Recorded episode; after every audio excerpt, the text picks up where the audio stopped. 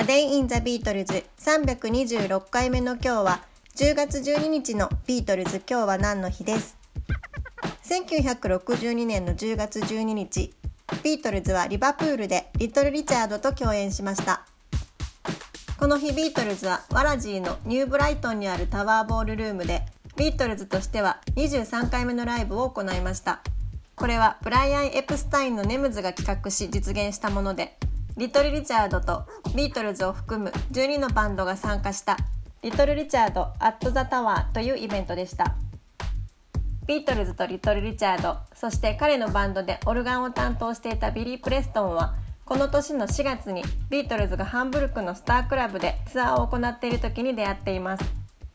この日タワーボールルームの楽屋でレス・チャドウィックが撮影したリトル・リチャードとビートルズのメンバーが一緒に写っている写真がありますが特にリトル・リチャードのビッグファンであったポールはこれ以上ないぐらい眉毛がへの字になっていて他のメンバーもちょっと緊張しつつとても可愛い笑顔を見せています。この日はビリー・クレーマーやローリー・ストームザ・ハリケーンズなどのバンドが出演していましたがその中のリー・カーティスザ・オールスターズのドラマーはピート・ベストでこのイベントでビートルズとピート・ベストは気まずい再会をしています。この日ビートルズはキャバンクラブでランチタイムのショーも行っていますが真偽のほどは分かりませんがそこにリトル・リチャードも参加したという記述もあります。144回目の音声でリトル・リチャードとビートルズについて少し話をしていますが特にポールのヒーローだったリトル・リチャードはポールとはとても仲の良い関係となり一方ジョンとは性格的にあまり親しくなれなかったと語っています。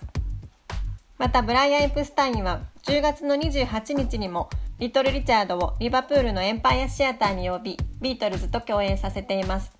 リトル・リチャードはこの時のブライアン・エプスタインとのギャラのやり取りについて当時はビートルズが成功するなんて思っていなかったのでブライアンの自分とビートルズに対する評価をもとに提示された金額について承知できなかったと語っています。このタワーボールルームのライブでジョンは新しくペイントされたリッケンバッカー325を初めて公で演奏しています。